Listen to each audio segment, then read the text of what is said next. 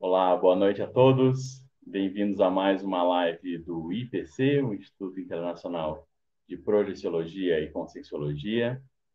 Hoje na live nós temos o formato de entrevista e temos como convidado o meu amigo, o professor Guilherme Pio. Professor Guilherme Pio é consultor imobiliário, perito avaliador, voluntário da Conscienciologia desde 2015, né, professor Guilherme? E fala para a gente aí qual vai ser o tema que a gente vai debater hoje.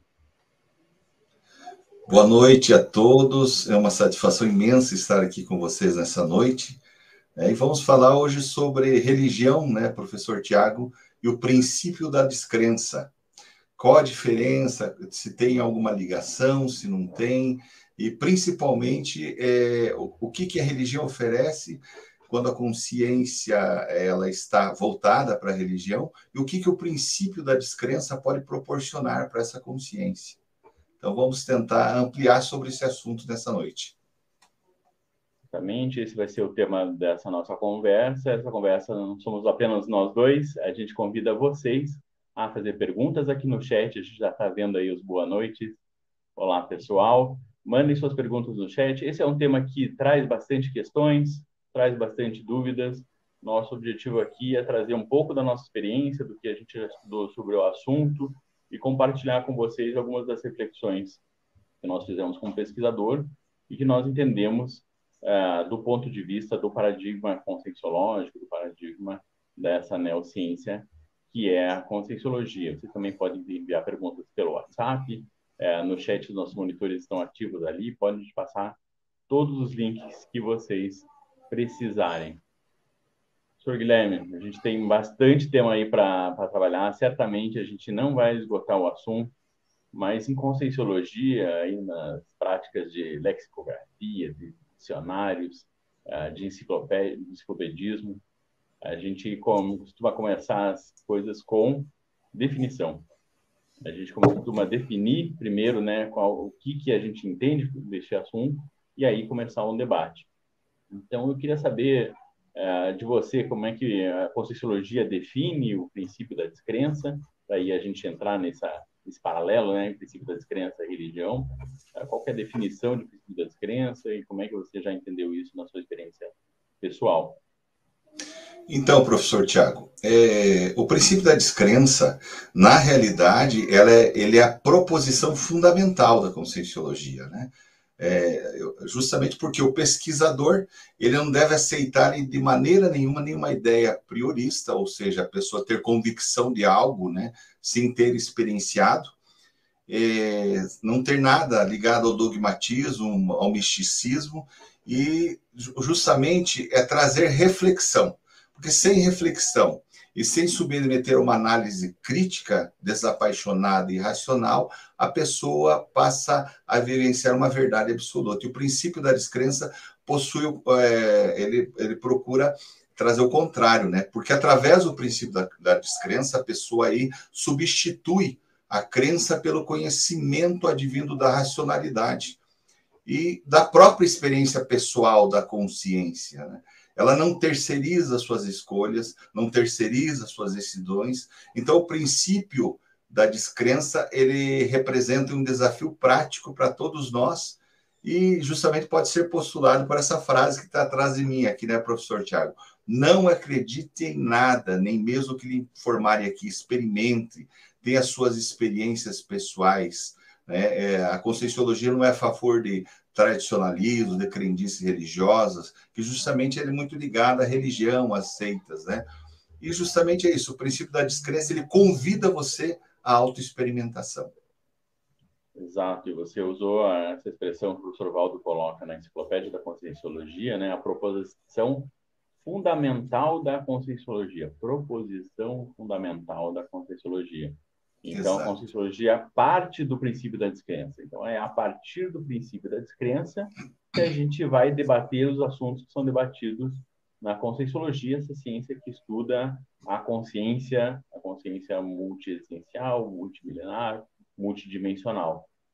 eu entendo também, a gente está num tema que a gente fala muito de vacina, né, professor Guilherme? Eu acho que a, princípio da descrença é uma vacina, né? Ela cria anticorpos aí, é, cognitivos, anticorpos intelectuais para o pesquisador que muitas vezes já estudou em outras linhas de conhecimento, é, já tem uma experiência em outras linhas de conhecimento em relação à multidimensionalidade, mas muito vinculada à crença, e também para dar segurança para aquelas pessoas que são mais materialistas, mas que estão pesquisando algo uh, multidimensional, estão buscando algo, mas se sentem muito inseguras quando vem a questão multidimensional sempre linkada às, às crenças. E eu estou falando com um especialista aí em dois assuntos, né? Descrenciologia, mas também com uma vivência, uma vivência uh, muito importante uh, dentro da religião, né, professor Guilherme? Então, se quiser comentar um pouco sobre essa sua vivência pessoal e, sobretudo, que eu acho que é mais importante, é esse ponto de virada, né?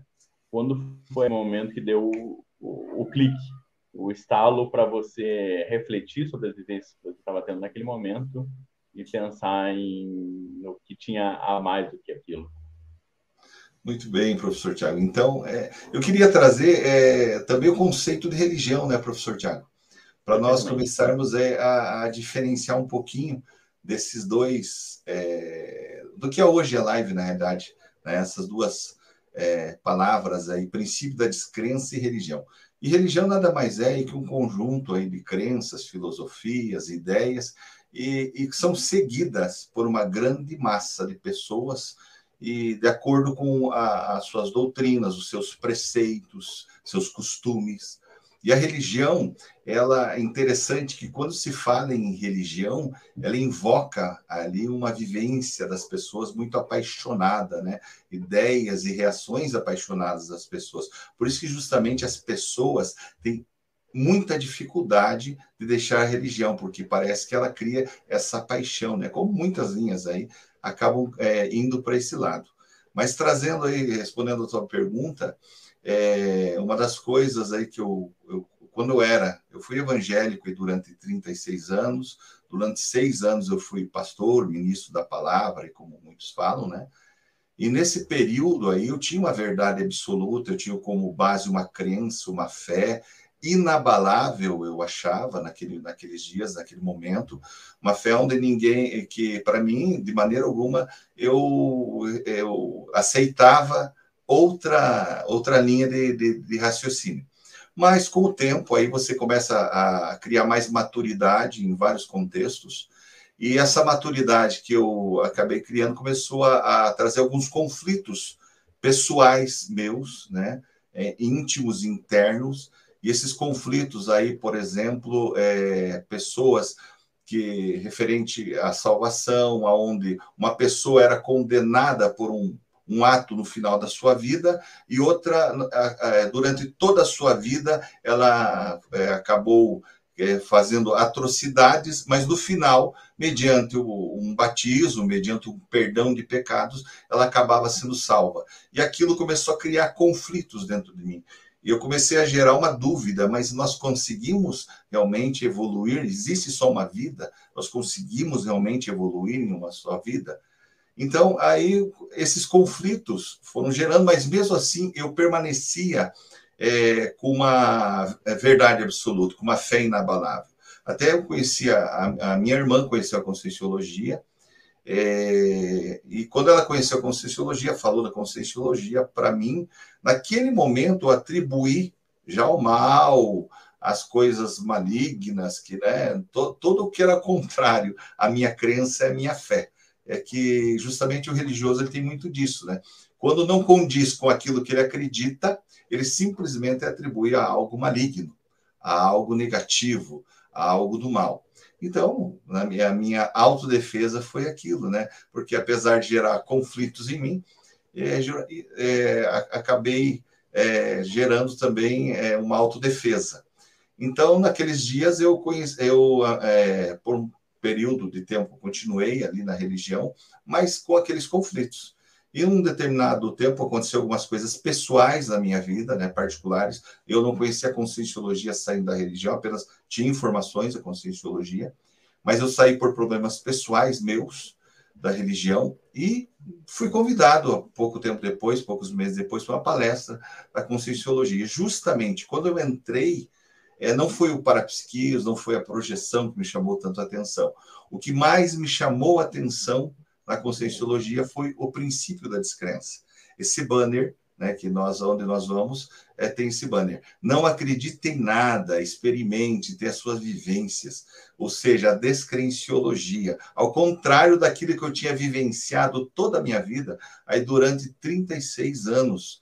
Então, é, naquele momento, eu parece, eu sempre brinco, eu tomei a pílula vermelha do Matrix, né? Eu parece que comecei a acordar com uma nova realidade, né? Aquela realidade assim, opa, o negócio é mais embaixo e tal. Então, foi essa vivência aí que eu tive até chegar na Conscienciologia, professor Tiago.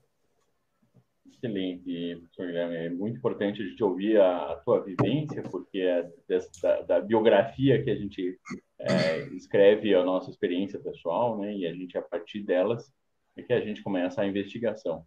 Você colocou muito, de uma forma muito interessante a questão das crises, né? Crises evolutivas e é, a gente, em Consciologia, valoriza muito essas crises evolutivas. Né? A gente entende que são pontos ali, podem ser pontos de inflexão, podem ser pontos para uma reflexão maior, podem ser pontos que, ali, que demonstram que existe alguma coisa a mais para a gente refletir, que a gente está evitando, que a gente está tem alguma um diagnóstico ali que a gente precisa ter é, melhor analisado. E fazendo uma distinção muito clara, você fez essa distinção aí do âmbito religioso, e a gente vê muitos alunos, às vezes, que são materialistas e que dizem, olha, mas é, a questão da multidimensionalidade, das múltiplas vidas, isso aí é do âmbito religioso, não é do âmbito científico.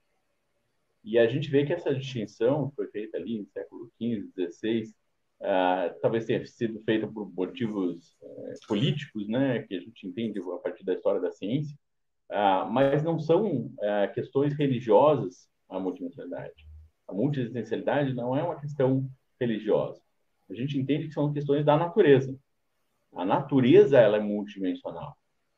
A natureza ela tem essa relação com a consciência que é da imortalidade da consciência. E a religião se apropriou desses assuntos, estudou esses assuntos e criou crenças e criou seus próprios paradigmas. Mas não é porque a gente fala de multidimensionalidade que a gente está falando do âmbito religioso. Existem outras formas de explorar a questão da multidimensionalidade, por exemplo, uh, e no nosso caso, uma forma com autocientificidade. Então, diferente também de outras linhas de conhecimento, como a parapsicologia, por exemplo, que procura estudar a partir do método científico, a questão da telepatia, por exemplo, em conscienciologia a gente estuda a autocientificidade. Então, eu, como cientista, eu, como pesquisador e eu, como objeto de pesquisa, vou estudar a multidimensionalidade e vou testar hipóteses e vou ver se essa questão de multidimensionalidade é só papo aí do IPC, é só papo desse pessoal aí que tem falado sobre projeção da consciência, sobre energias, ou não. Ou eu tenho fatos que demonstram para mim que eu consigo vivenciar essa realidade multidimensional. Então, multidimensionalidade, energias, vidas passadas, vidas futuras, não são do campo religioso foram apropriadas pelo campo religioso por muitos anos, mas podem ser vistas, e essa é nossa proposta aqui, é podem ser vistas de uma forma autocientífica, não só científica, como autocientífica. E aí o paradigma consciencial é, é desdobrado, e aí a gente consegue analisar essas questões com um fim evolutivo, além do fim investigativo.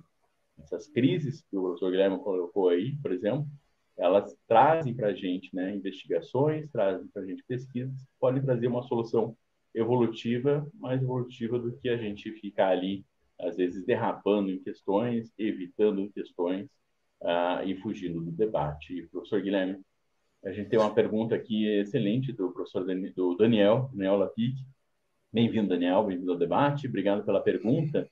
Ele quer saber o seguinte, como a conscienciologia vê o comando do universo?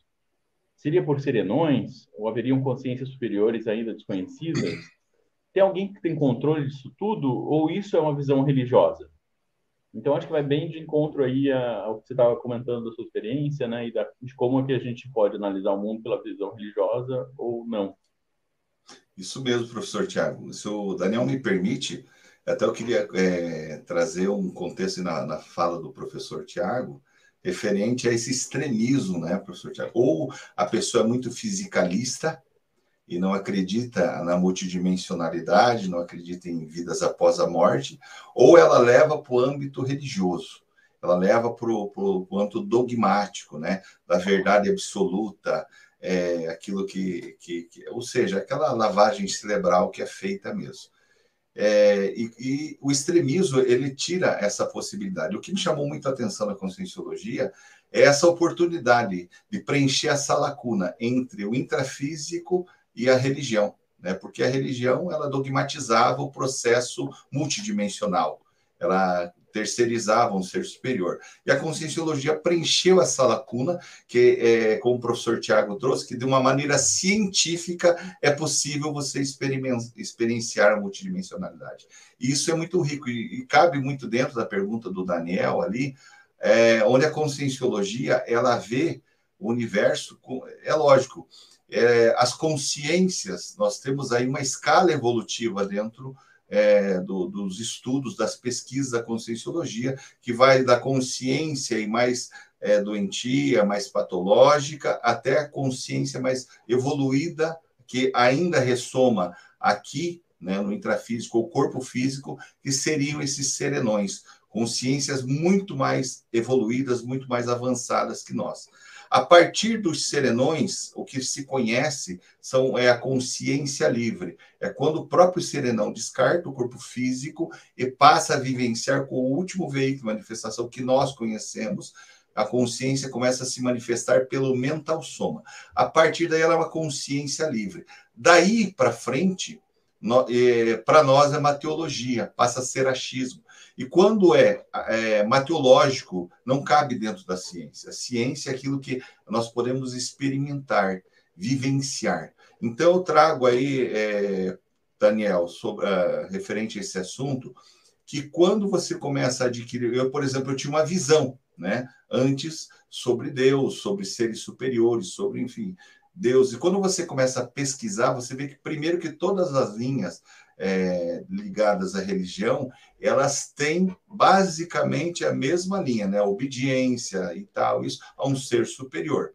A partir do momento que você assume a responsabilidade e as rédeas da, da, da, tua evolução, você começa a não terceirizar mais suas escolhas, trazer a responsabilidade para você. E ao invés de você pensar além daquilo que é possível você admitir, ou seja, você começar a pensar no achismo, no mateologismo e tal, eu acho que é isso, eu acho que é aquilo, não, você começa a pesquisar e trazer para você é, essa responsabilidade evolutiva de uma maneira mais ampla. Ou seja, o que, que eu preciso mudar para me melhorar, para me tornar uma consciência mais evoluída, para me tornar uma consciência melhor. Você não começa a jogar, é, se preocupar tanto com as consciências que você não conhece, né? O que, por exemplo, o serenão nós consideramos o nosso modelo evolutivo. Por que modelo evolutivo? Porque ele ainda ressoma, ainda tem algumas, alguns resquícios que ele precisa recompor aqui no intrafísico. Então, nós, nosso objetivo é nos melhorarmos a cada vida para chegarmos a, a, ao serenismo, né? a essa consciência de um nível é, de equilíbrio homeostático muito grande, onde é, é, possível sim nós chegarmos, não sei quantas vidas. Mas a partir daí, a mateologia. A partir daí é achismo. Nós não temos, não temos informação, e ninguém tem informação de como é, é, é possível é, conhecer essas consciências mais evoluídas. Até o professor Valdo falava do primi, primo pensene, né? que seria um pensene o primeiro, muito maior, né? que, que é nosso. Mas isso é só, é, por enquanto, especulação, mateologia. Então, nós não temos como é, saber dessas consciências aí. Uh, e ainda na pergunta do Daniel, comentando uma questão, uh, o que, que eu, eu ouvi você fazendo, Daniel? A pressão mental que você fez é a seguinte: olha, uh, existe uma, uma, uma que propõe a ideia dos serenões, que são consciências mais, mais evoluídas, que tem essa relação aí com mais outras consciências, né? com um pool de consciências maior, com uma, um grupo de consciências maior, e então, assim, olha, se não tem Deus, então deve ser serenão. E essa operação que a gente faz quando a gente está conhecendo alguma coisa nova, né? A gente pega aquilo que a gente já conhece e tenta substituir rapidamente. A gente volta e meia vê em lives, em aulas, o pessoal dizendo, ah, mas isso aí é só um espiritismo com umas palavras mais esquisitas, é a mesma coisa. Ah, e aí a pessoa substitui amparador por, por guia espiritual e dá na mesma.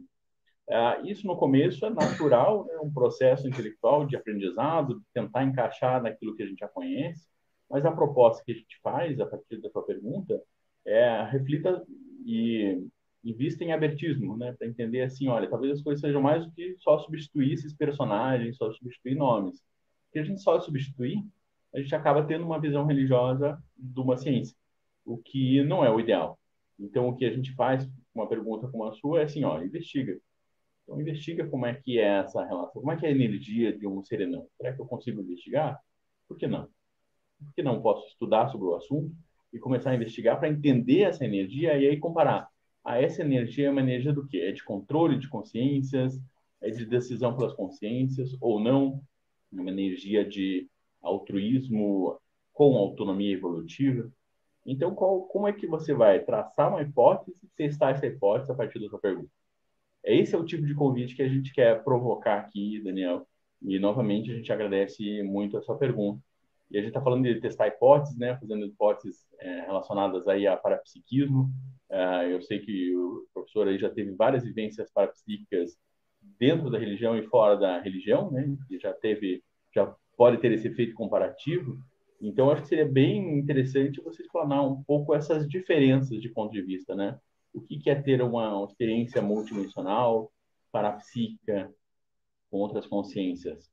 Na religião, com o pensamento religioso, e hoje numa uh, ciência, né? uma, uma auto com autocientificidade. Então, é, professor Tiago, o parapsiquismo, todo mundo sabe que é, são a, as percepções extrasensoriais e dos cinco sentidos, além dos cinco sentidos físicos, né? E são inerentes à própria consciência, desenvolvida através do esforço pessoal. Hoje, eu vejo assim, durante várias existências. Mas teve um momento em que, como mediante aquilo que eu eu admitia, aceitava e acreditava, né? Eu achava que era dom de Deus, né? Que era um negócio atribuído de um ser superior por meritocracia minha.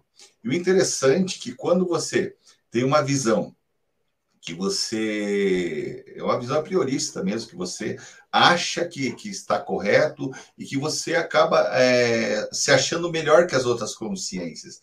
Por quê? Porque você tem mais dom nisso, porque você está mais ligado com Deus. Inclusive, era chamado né, de homem de Deus. A partir daquele momento, você se achava que era superior aos demais. Então, aí vem o, um detalhe que é muito importante, que eu gostaria de trazer aqui hoje, professor Tiago, que é, é, a partir do momento que você tem esses atributos, você não utiliza eles é, para esclarecimento, você utiliza mais para manipulação realmente. Isso que me chamou muito a atenção durante algumas vivências que eu tive dentro da conscienciologia.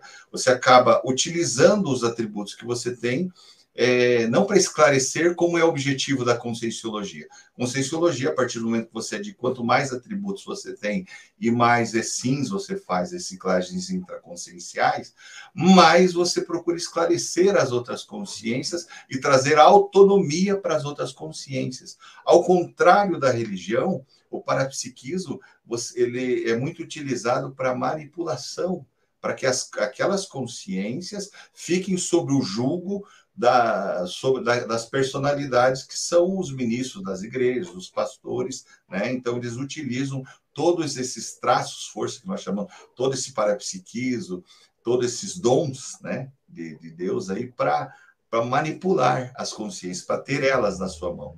E quando você começa a perceber isso de uma maneira lúcida, você vê o quanto você está está estava errando. Você vê o quanto que você precisa se melhorar para compreender que o processo do parapsiquismo é, como eu falei antes, né, é, é da pessoa, né, um atributo da própria consciência. Não tem lógica. Eu, eu, por exemplo, numa vida eu vim com hoje, por exemplo, nessa vida, com a comunicabilidade, outra pessoa não tem isso, mas ela pode desenvolver nessa vida. Não é questão de dom de Deus, é a questão de atributos conscienciais. A projeção consciente, por exemplo projeção consciente de forma lúcida. Quantas pessoas já têm essa vivência? Mas dentro da religião, é, eu atrelava, por exemplo, um encontro com Deus, a um ser, um ser escolhido e tal. Hoje, dentro da conscienciologia, eu vejo como uma oportunidade de autoconhecimento, de auto, uma oportunidade imensa de praticar assistência, por exemplo, no extrafísico, para ajudar as outras consciências a, a, se melhorarem também. Então, a diferença, professor Tiago, de, de um campo para o outro é enorme, principalmente no, no, no quesito parapsiquismo. Ah, você é, tem uma autonomia dentro da conscienciologia é, parapsíquica né? E você sabe que através do animismo, que é, que é o, o parapsiquismo é, subjetivo da própria consciência, você pode utilizar ele para ajudar as pessoas, você pode utilizar ele para esclarecer as pessoas. Bom, professor Guilherme, você vê que eu estou de olho em você, estou de olho no chat aqui, porque tem perguntas intíssimas acontecendo. Eu vou fazer uma próxima, vai dar gancho para uma questão que eu queria debater contigo. Eu vou pular aqui, né, o Lucas, nosso monitor, a pergunta da Cindy, quero começar com ela. É, que ela pergunta o seguinte: o que geralmente significa quando encontramos antigas ruínas de templos religiosos em projeções conscientes? O que, que isso significa, professor Guilherme? Fala um pouco da sua experiência aí. É, e também para a gente falar sobre essa hipótese de que uma pessoa que está na religião hoje, né, e às vezes está atuando é, fortemente na religião e se sente muito à vontade com aquilo, hipótese multiexistencial que a gente pode ter para essa situação, para esse tipo de vivência. É interessante, essa vivência, inclusive, eu já tive, né, professor Tiago?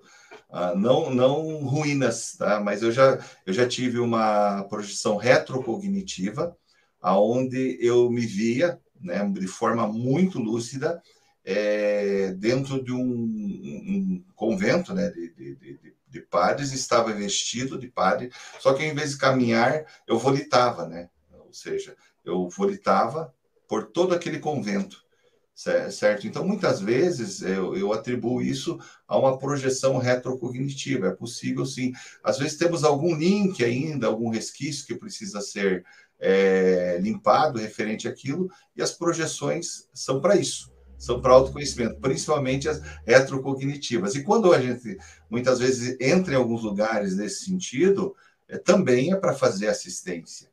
Né? Muitas vezes tem consciências lá extrafísicas, os amparadores precisam assistir aquelas consciências e utilizam aí as nossas energias para isso. Então, se nós formos falar de hipóteses, tem várias, mas dentro do meu contexto que eu trago para vocês é que como eu tinha eu, eu, eu, eu identifiquei que há várias vidas, eu tive algumas projeções retrocognitivas, onde há várias vidas eu venho já é, nessa linha religiosa, nessa linha de, de, conexão com a religião.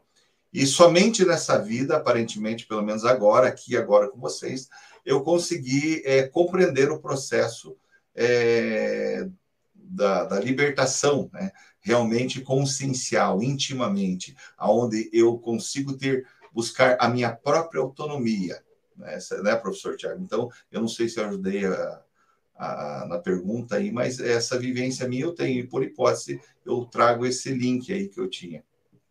Ajudou muito com a resposta e também para o gancho para a próxima pergunta que eu já vou fazer aqui, que é a pergunta do Matheus Silva Rodrigues, que ele pergunta o seguinte: o que é Jesus para a conscienciologia? Alguém que pratica projeção já o encontrou, já fez para ele essa pergunta?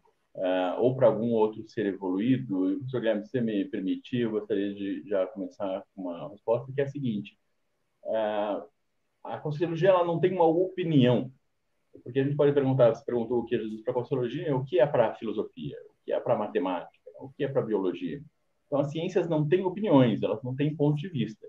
O que a gente pode fazer com o pesquisador é entender o que a Conscienciologia propõe e, a partir da proposta desse paradigma consciencial, né, dessa visão de mundo, eu uso esse, esse óculos de realidade, né, esse óculos paradigmático, essas lentes paradigmáticas, e investigo qualquer assunto que eu quiser a partir desse paradigma. Então, uh, inicialmente, é, essa é a questão, né? Então, a Conscienciologia não tem um ponto de vista sobre a consciência, mas também, para não te deixar sem resposta, o que a gente vê, assim, é que a gente vê que é, é uma consciência que tem o seu histórico, a gente não sabe o que é mito, o que não é, não existe essa barreira. Foram dois mil anos aí de estudo é, sobre o assunto de muito misticismo, principalmente a mais. E a pergunta que eu me faço quando eu estudo essa situação, né? então, quando eu uso essa lente paradigmática para estudar sobre essa consciência, estudar sobre essa relação, eu fico me perguntando se as pessoas que estudam tanto essa consciência, se elas tivessem investido esse, esse tempo para estudar a si mesmas, elas estariam num patamar evolutivo mais maduro? Seria mais evolutivo estudar essa consciência, que pode ser uma consciência super avançada, positiva, mas o estudo ele vai vale mais a pena o estudo voltado para si ou para um terceiro, seja ele quem for. Estudar outras consciências é super positivo. É muito interessante aprender com o erro e com os acertos dos outros. Mas o que a conscienciologia propõe é a autocientificidade, a autoinvestigação. É o entender como eu vejo a, a realidade e quais são os filtros de realidade que eu utilizo e quais são as limitações que eu tenho para aí conseguir ter um ponto a mais de maturidade. Então essa é, é, o que eu vejo assim quando eu reflito sobre esse assunto, eu vejo outros colegas refletindo, Mateus, eu vejo que esse que é o âmago da questão. Eu vejo muita gente, seja para essa consciência, seja para outra, terceirizando as suas relações com a espiritualidade, terceirizando as relações com a multidimensionalidade e fugindo de si mesmo, fugindo do estudo, da investigação sobre a própria consciência, professor Guilherme? Então, professor Tiago, mas dentro, é, inclusive, por é, estar por 36 anos vivenciando é, a submissão né, a, a essa, é, essa pessoa, né? Então, eu comecei a pesquisar né, o porquê disso daí também. Eu aprofundei um pouco referente a alguns assuntos e percebi, inclusive tem um, um livro muito rico do professor Marcelo da Luz, que é Religião, onde a religião termina, né? O nome do livro, ele cita bastante algumas histórias, algumas vivências. E quando você começa a, a pesquisar a, a, entidade Jesus Cristo, né, Jesus e Nazaré, você vê que existe uma distinção muito grande entre Jesus de Nazaré, que nasceu em Nazaré, e Jesus o Cristo. Né? Existe uma diferença enorme entre eles, um espaço gigante. É, de séculos, inclusive. Né? Então, quando você começa a perceber que os próprios evangelhos, os, o primeiro evangelho foi escrito é, mais de 30 anos depois, o que contava a história dessa personalidade, ele foi escrito 30 anos depois da morte dela.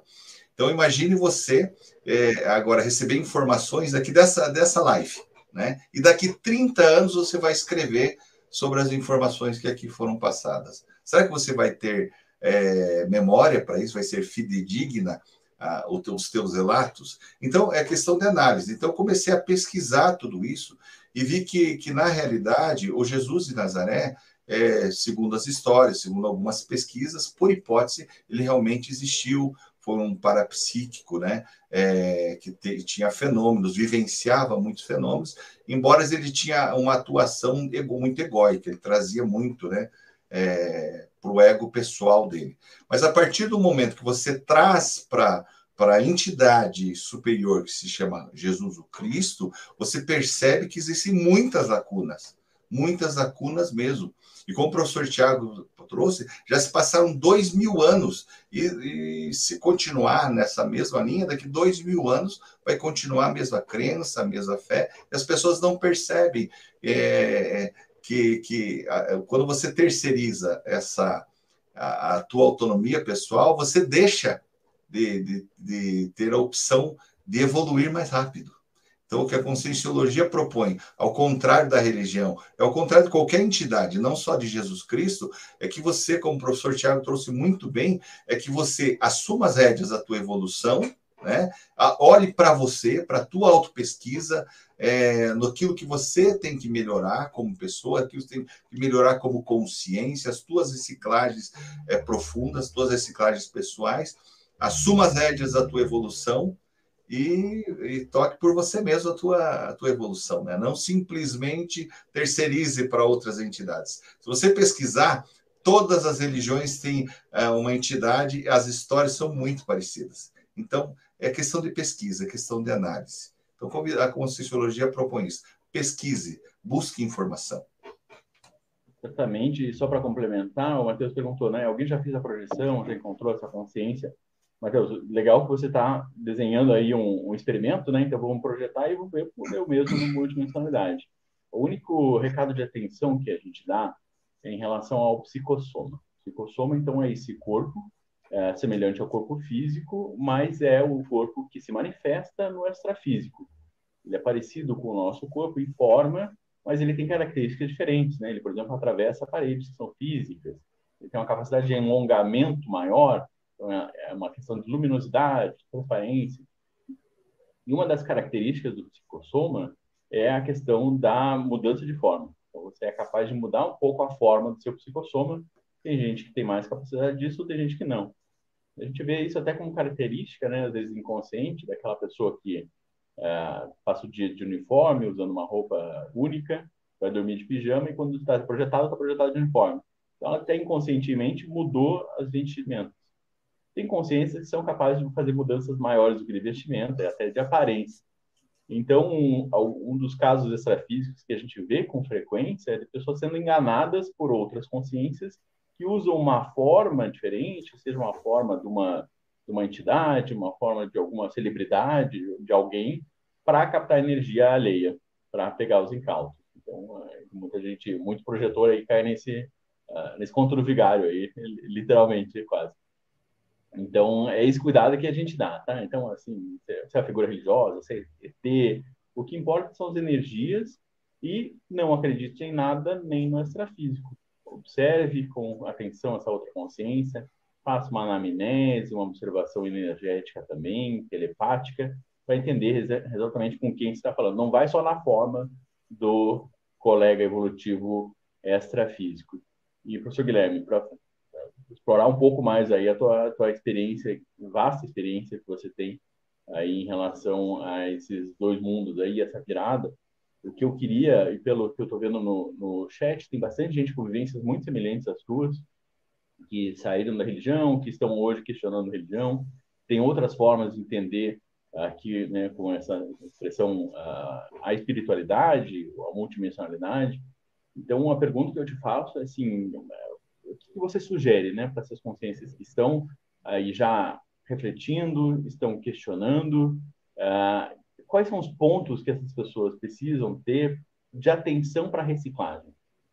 Porque só sair da religião não, não adianta muita coisa, né? Então, deixa de frequentar ali e a sua cognição, e o seu entendimento de mundo muda.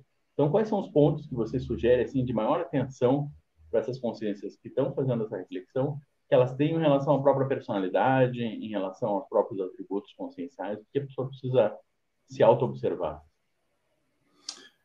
Muito boa pergunta, professor Tiago. É, eu vejo a religião muito ligada a auto-engano, né? O que, que é auto-engano? Auto-engano é o processo em que a consciência gera aí dentro dela mesma e sustenta é, uma própria ilusão do, do micro-universo consciencial que ela tem, certo? E ela mascara os fatos que lhe provocariam conflitos íntimos. Elas distorcem a realidade. Por exemplo, o que eu fazia quando entrava em conflito né, pessoal referente à religião, referente a, ao que eu admitia, o que eu acreditava naquele momento, ia contradizendo. Mas a partir do momento em que eu comecei a compreender o processo é, evolutivo, comecei a compreender, é, estudar, aprofundar mais essa ciência, porque até foi feito, meu professor Tiago, uma pergunta é, numa live, até em duas lives foi feita essa mesma pergunta. A conscienciologia pode se tornar uma religião? Então, acho que está muito vinculada ao que você trouxe. Não é a conscienciologia ela não, não se torna uma religião porque ela é uma ciência e a base dela é o princípio da descrença, é a vivência da consciência pela sua própria experimentação. A consciência é vivenciar aquilo que, que ela pode vivenciar na multidimensionalidade. Então, a partir do momento que você compreende esse processo é, de não, a questão de não acreditar, não se tornar aí é, um, uma pessoa que não vai acreditar em nada, vai fechar os olhos e acabou. Não, é, é você buscar autoexperimentação.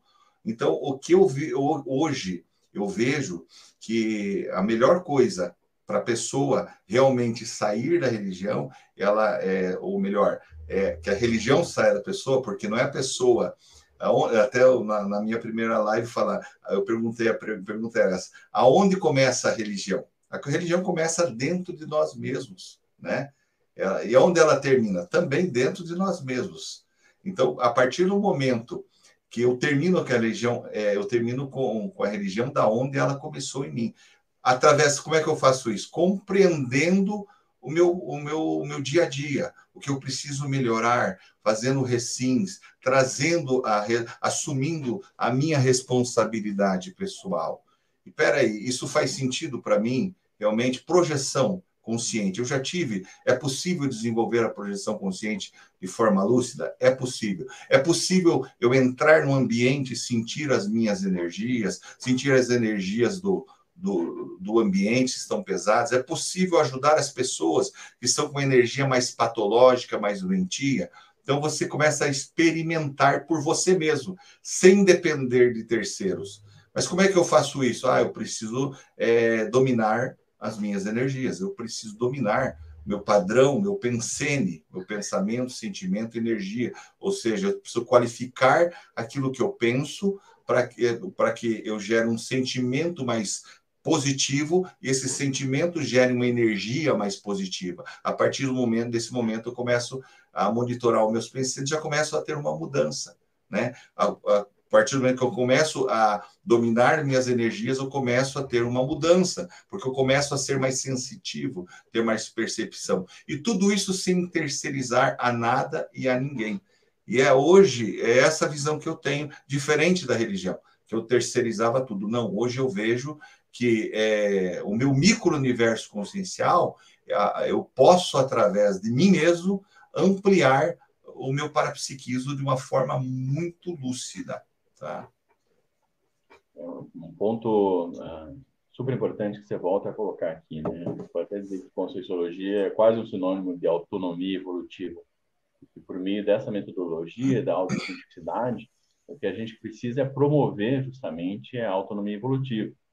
Uma pessoa que começa a estudar Conscienciologia, começa a vir para os cursos, uh, e que tem muito essa dependência aí do professor, uh, do amparador, da consciência extrafísica, ela não se cria muito, né? ela não consegue se desenvolver, porque ela continua terceirizando as responsabilidades e amparador técnico não topa esse tipo de eh, manifestação. Não cabe a um amparador eh, promover, estimular a terceirização.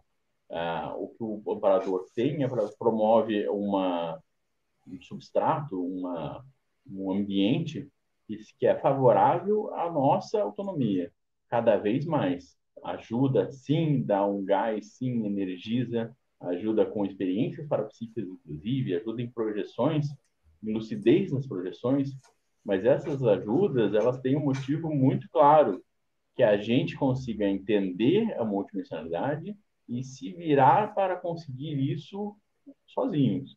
Se virar para a gente conseguir isso a partir das nossas próprias vontades, das próprias energias, das nossas práticas. Então, o trabalho é nosso. Então, quando a pessoa não consegue reciclar esse traço da terceirização, não é a conscienciologia que vai reciclar isso para ela.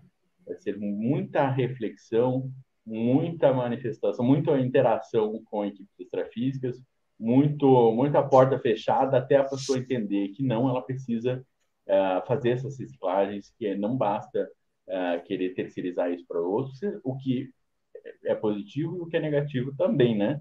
Terceirizar os nossos problemas para os assediadores ou para aquelas consciências extrafísicas mais imaturas também não é uma condição que vai te ajudar em nada, né? Porque você não vai conseguir reciclar os traços que favorecem esse ambiente às vezes mais patológico, às vezes mais degradantes. Inclusive a gente tem uma pergunta aqui, vou tentar resgatar, de uma colega que perguntou, né? Mas um amparador ele pode, por exemplo, é, utilizar uma forma de um sacerdote religioso, de uma figura religiosa para ajudar alguém? Olha, amparador tem diversas técnicas, mas também tem os limites, né? E tem esse limite do estímulo à terceirização. Então, se for algo que vai ajudar, mas vai piorar um traço, com certeza um amparador não vai topar. O amparador se, se norteia pelo princípio do que é melhor para todos. Então, o que é melhor para o assistente, o que é melhor para o assistido, o que é melhor para todos aqueles ambientes. Eu vou puxar mais uma pergunta aqui que estava na nossa lista, que é a pergunta do Ícaro Gibran.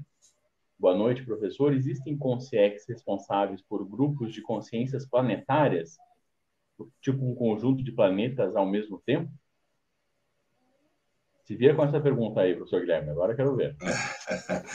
Então, mas é, é, muito tranquilo, né, professor Tiago? Porque nós já falamos sobre isso. Existem consciências muito mais evoluídas. O professor, professor Valdo é, cita, né, é, no, no, livro Experiências Fora do Corpo, né, onde ele teve algumas vivências, inclusive ele cita uma consciência livre, que tem a condição realmente é, de, por exemplo, instalar é, um estado vibracional planetário de, de, de, tanto que é o domínio das suas energias. Então você veja, percebe que existem sim. Isso que a consciência livre é o limite do autoconhecimento, não do meu. Inclusive eu não conheço, eu nunca vi. Então para mim ainda é um achismo. Mas o professor Valdo já teve a oportunidade de, de, de vivenciar próximo a isso, né? Então, é, você veja que existem, além, com certeza, eu acredito ali no, ó, já estou falando acredito, né, mas é, por hipótese, consciências é, até mais evoluídas que a consciência livre, bem mais evoluídas, porque a evolução é contínua. Quando nós compreendemos que é, a conscienciologia ela estuda do vírus ao serenão, o resto é uma teologia, quer dizer que, veja bem, vindo do vírus ao serenão já é uma evolução imensa, gigantesca. Imagine do serenão para frente deve ter continuidade, a evolução continua, sim. Na minha visão, existem consciências muito mais evoluídas é, que, nós, que o serenão e até que a consciência livre. Mas nós não temos aí. O que nós falarmos aqui vai ser achismo, vai ser mateológico, vai ser mateologia. E, professor Tiago, eu queria recomendar, referente aos amparadores ali, é, é, a maneira que eles atuam, porque muitas vezes os amparadores eles atuam, é, eles têm uma visão maior de conjunto, né, professor Tiago? É, nossa, a nossa visão é limitada. Então, o, o amparador tem uma visão maior. E muitas vezes, para acessar uma pessoa que vai beneficiar um grande grupo, existe essa possibilidade de, por exemplo, para me acessar, para fazer uma, assist, uma assistência grupal a, a maior, mais policármica, na época que eu era religioso, não adianta o amparador vir de preto para mim. Eu não ia aceitar nenhuma informação. Eu ia ter que vir de anjo, ou nesse sentido, né? Então, aí que está o detalhe. Os amparadores, muitas vezes, eles não olham o momento da consciência apenas, eles olham o conjunto. E nós temos aí no Cine Debate o filme A Cabana, onde nós debatemos sobre é, o, o teatro que é feito, né, o parateatro, né, é, lá no extrafísico para acessar uma a consciência. Então, nós é, ampliamos bastante ali, o professor Tiago, sobre como os amparadores atuam para fazer uma assistência grupal ali, tá? Muito bom, excelente. É, Ícaro, eu recomendo que você estude também o verbete e a tertúlia de nome Medida Interplanetária. Medida Interplanetária é uma tertúlia que o professor Valdo apresenta defendendo o verbete Medida Interplanetária. Pesquisa aí, vai em frente, muito legal, gosto do jeito que você pensa. Então, tá pensando aqui super amplo, né? A gente falando de religião, uma coisa milenar, até de certa forma grosseira evolutivamente. E o Ícaro está pensando longe, medida planetária. Eu acho que é interessante você começar aí os estudos sobre essa relação. Uh, a gente tem bastante perguntas super interessantes aqui. Tá difícil até de escolher as perguntas, mas eu vou fazer essa pergunta aqui da Priscila Voltas que ela, a gente falava justamente da relação dos amparadores, né? Até o que, que o amparador faz, o que, que é esclarecimento, o que, que é ah, apenas consolação. A gente faz muito essa diferença, né? Então, a Conscienciologia procura mais aquelas assistências relacionadas a esclarecimento, porque elas são mais interessantes evolutivamente do que apenas a consolação momentânea, aquela ajuda momentânea que às vezes não tem uh, um próximo passo. A gente procura fazer isso em conjunto, mas sempre estimulando ao esclarecimento. E a Priscila pergunta da TENEPS. Senhor Guilherme, tem um avançado, mas eu acho que cabe aqui porque a gente está com uma turma avançada. A TENEPS, que é a nossa tarefa é, energética pessoal, uma experiência aí para quem tem bastante maturidade dentro da Conscienciologia, quem já pesquisou, já se preparou bastante. É, uma pergunta: essa tarefa, né, de você mandar energias todos os dias para o mesmo ambiente, no mesmo horário, claro que é um compromisso, novamente, né, um compromisso bem avançado, um compromisso que exige muito estudo, mas isso é uma forma de assistencialidade, no passo que é pode ser feito ad infinitum, seria uma forma de idolatria ela é feita sempre, todos os dias, do mesmo jeito, professor Guilherme? Muito boa essa pergunta, inclusive é, dia 17 iniciou o curso de assistenciologia, é, são todos convidados aí. É, eu vou ser um dos professores, inclusive, e vai ser ampliado muito sobre TENEPS nesse curso, que é a tarefa energética pessoal. Inclusive, professor Tiago, vou ser bem sincero para você.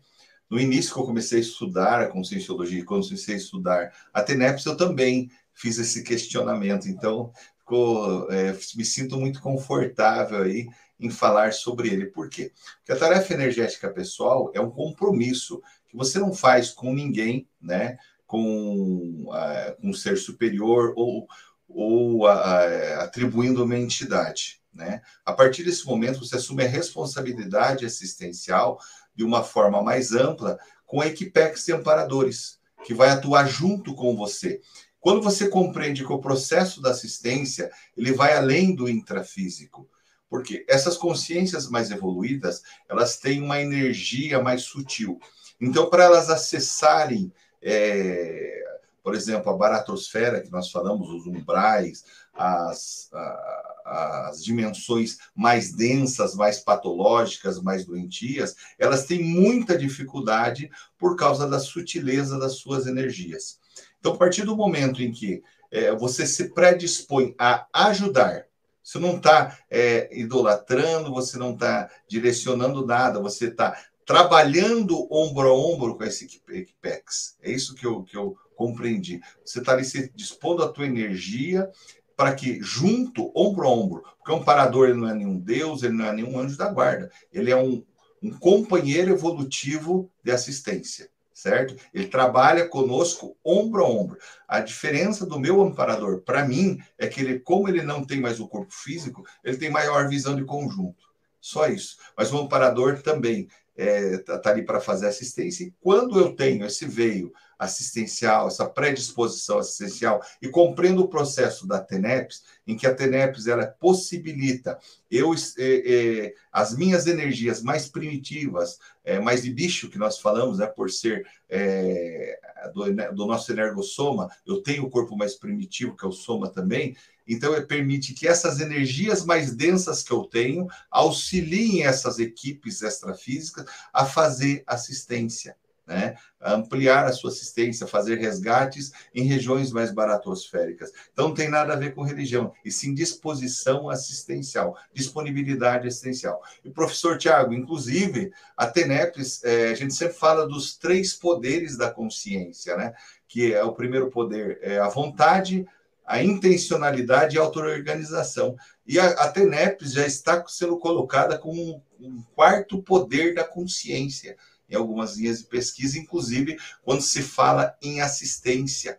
Quando a, a, por quê? Porque quando a pessoa se tem a predisposição assistencial e compreende o processo, que nós não estamos aqui a passeio, estamos para ajudar as outras consciências a evoluir, então a TENEPS é uma das maiores ferramentas aí assistenciais, sem sombra de dúvida. Excelente, ferramenta super avançada da Conscienciologia, requer bastante estudo novamente para ser aplicada, mas vale muito a pena o estudo. E a gente falando de esclarecimento, senhor Guilherme, eu lembro aqui do pedido do Lucas, nosso colega aqui da equipe, que diz, olha, Tiago, pede para o pessoal curtir e compartilhar. Uh, e a gente, o que está fazendo aqui é promovendo, né, a partir do, do que a gente já estudou sobre o assunto, do que a gente já pesquisou, e fez auto-pesquisas, compartilhar esclarecimento. Então, se isso está servindo para vocês, se está sendo interessante, é, curtam, compartilhem. Ah, agora, compartilhamento com aquela intenção, né, professor Guilherme? Sadia. Não é a intenção de convencer ninguém de que a Conscienciologia é melhor do que o que a pessoa está vivenciando. Não é essa a intenção. A intenção é promover um ponto de vista diferente sobre multidimensionalidade, sobre autoconhecimento, sobre o entendimento dessa natureza uh, mais ampla do que a natureza materialista E eu faço esse aviso até porque, aqui colocando como um parênteses, né, a gente está falando bastante de religião, é o tema hoje, mas o princípio da descrença, ele pode e deve ser aplicado a outras linhas de manifestação humana. A ideologia política, por exemplo. Eu acredito em tudo que o, que o líder político A ou B diz, eu sigo de uma forma dogmática, ou, ou sigo de uma forma reflexiva, é possível seguir de uma forma reflexiva. Redes sociais, então, é um prato cheio aí para pesquisa descrenciológica. O quanto de fake news a gente não tem recebido, né, que é o nome mais avançado para mentira, e que a gente precisa estar sempre atento com a nossa autorreflexão, sempre atilada, para que a gente consiga é, ter realmente as reflexões sobre o que, que há por trás daquela intenção, daquele assunto, o que há por trás daquelas manifestações do assunto. Então, o princípio da descrença ele não se limita ao estudo religioso, muito pelo contrário, uh, e principalmente para o estudo de si mesmo, né? Você acredita em tudo que você pensa sobre você mesmo? Então tem gente que às vezes ouve alguma coisa na infância, né? Que alguém diz, olha, mas você é muito desorganizado, por exemplo. E a pessoa leva aquilo para ela, às vezes aquilo naquele momento, né, na infância, aquilo podia até ser verdade, mas ela leva aquilo como uma crença pessoal e nunca para para reinvestigar, para entender quem eu sou hoje, como é que é a minha manifestação hoje, já reciclei esse traço? Então isso também é uma forma de crença, né? Você está acreditando de forma a priorista em uma informação sem a reflexão necessária, sem método necessário sem pesquisar como deve ser pesquisado, né, professor Guilherme?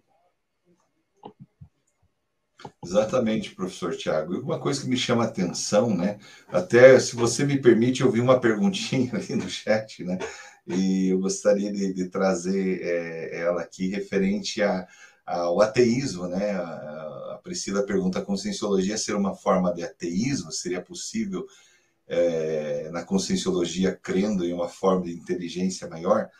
Eu gostaria de trazer isso porque a base é, de toda religião é a verdade absoluta. E viu, professor Tiago, quando eu fui pesquisar sobre verdade absoluta e tal, que é a minha linha de pesquisa, né? Eu pesquisei bastante. E verdade absoluta não tem um conceito, porque ela não existe. Não existe, não tem como ter base em uma verdade absoluta. E as religiões têm, porque a partir do momento que você questiona ah, alguma coisa e você vai contra essa verdade absoluta, é, você começa a, a, ser taxado como herege, enfim, vários termos aí. E o próprio ateu, né, ele é baseado também em uma verdade absoluta. Por quê? Porque ele também fecha a questão não acreditando. Ele fecha a questão dizendo que não existe e pronto. Né? Então, ele fecha a questão dizendo é isso e acabou. Na minha visão, ele não tem abertismo nenhum. E o que a conscienciologia com, é, convida é que você seja neofílico, né? que você não tenha medo do novo. Né? Não, é, porque muitas vezes o, neofilismo, é, as pessoas não, principalmente quando se limita à religião. Fala assim, não, mas a religião, é, ela me proporciona isso, proporciona aquilo. Quando se fala em você ter autonomia consciencial, já é novo. Quando você fala em projeção consciente, em você vivenciar a multidimensionalidade de forma lúcida, também é algo que muitas pessoas têm medo. Tem pessoas que se projetam, quando vê o corpo deitado na cama, ela entra em desespero. Por quê? Porque não tem informação sobre o assunto.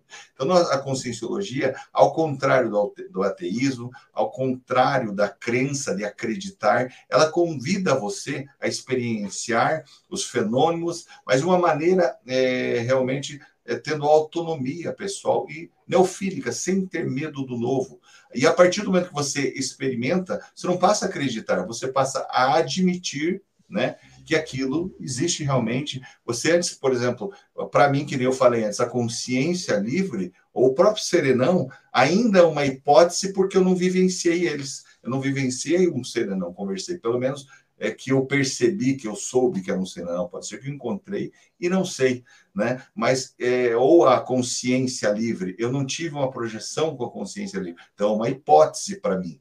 Mas eu posso, né, é, daqui uns dias, né, trabalhar minhas projeções, ampliar e por um acaso, encontrar um serenão, encontrar uma consciência livre. Aí, aí para mim, eu passo a admitir que realmente é real aquilo, que realmente existe. Então, a admissão, nós convidamos você a admitir através da tua autoexperimentação, não acreditando em nada, vivenciando. Guilherme, a gente tem assim muitas, muitas perguntas muito interessantes. Acho que a gente conseguiu um debate uh, que trouxe aqui comentários bem relevantes, pessoas dando seus, suas, seus pontos de vista, suas experiências pessoais, trazendo aí perguntas que a gente não conseguiu, infelizmente, abordar hoje, mas uh, nos nossos eventos online, a gente tem cada vez mais espaço para esse debate. Então, são aulas que a gente apresenta conceitos teóricos, apresenta as práticas que são feitas para que você teste essas hipóteses, né? como, por exemplo, as experiências de projeção consciente, as técnicas para a projeção. E o que a gente quer fazer é esse convite para duas atividades gratuitas, onde vocês têm a oportunidade, a oportunidade de trazer essas perguntas, de debater com os professores. Ah, são as aulas gratuitas do curso Projeção Consciente. Ela vai acontecer nesse sábado, dia 9 de outubro, às 15 horas. Então, é uma aula gratuita que apresenta o curso Projeção Consciente, então, vocês têm ali uma amostra do que, que é esse curso. Uh, lembrando que somos todos voluntários, os professores da aula gratuita são voluntários, os professores do curso pago são voluntários também, e que tem com esse objetivo promover os esclarecimentos daquilo que a gente já aprendeu, daquilo que a gente acha que é evolutivo para a gente, que pode ser para vocês também. Também tem a data 12 de outubro, às 19h30, numa quarta-feira, se esse for um horário mais adequado. E o professor Guilherme eh, citou também o curso Assistenciologia, que tem início nesse dia 17. Guilherme, você vai ser professor desse curso Assistenciologia, dessa turma também? Isso, vou ser um dos professores da, da, dessa turma do curso de Assistenciologia e convidamos todos a participar. É um curso fantástico para quem quer terminar o último curso do ano, viu, professor Tiago, da Assistenciologia? Então, para quem quer terminar o ano aí qualificando assistência, é, vale a pena, vale a pena mesmo, tá? Excelente, é um curso que investe muito na pergunta quem eu sou como interassistente, né? Quem eu sou como uma consciência que quer ajudar, que quer dar o próximo passo e o que que eu preciso reciclar para conseguir ajudar mais e ajudar melhor, de uma forma mais uh, promovendo mais esclarecimento. Muito bom, professor. Guilherme, mais alguma questão aí para a gente encerrar? Uma, uma última palavra aí para a gente finalizar a nossa entrevista? Então, aquela pergunta, né? É, para você que assistiu essa live aqui, você acreditou em todas as informações? Né, você acreditou naquilo que nós falamos? Se você acreditou, então você não está aplicando o princípio da descrença. E o nosso convite é que você aplique o convite da, da, da, descrença, e aquilo que nós falamos aí, você comece a analisar se faz algum sentido, né? Começa a refletir, traz para faz sentido e busca informação, busca conhecimento. A conscienciologia, como o professor Tiago disse, tem muitas informações aí no YouTube, enfim. Se inscreva no, no, no IPC, né, no site do IPC, você vai receber lá várias informações. Nós temos muitos eventos gratuitos dentro do Instituto, não só eventos pagos, a maioria deles até é gratuito, basicamente diário, né, professor Tiago? Então, convidamos aí você a não acreditar em nada, se questione, mas sim venha experimentar essas vivências. Boa noite a todos, gratidão por estarem com vocês, viu, professor Tiago? Bom, obrigado, professor Guilherme, obrigado a todos, boa noite e boas projeções.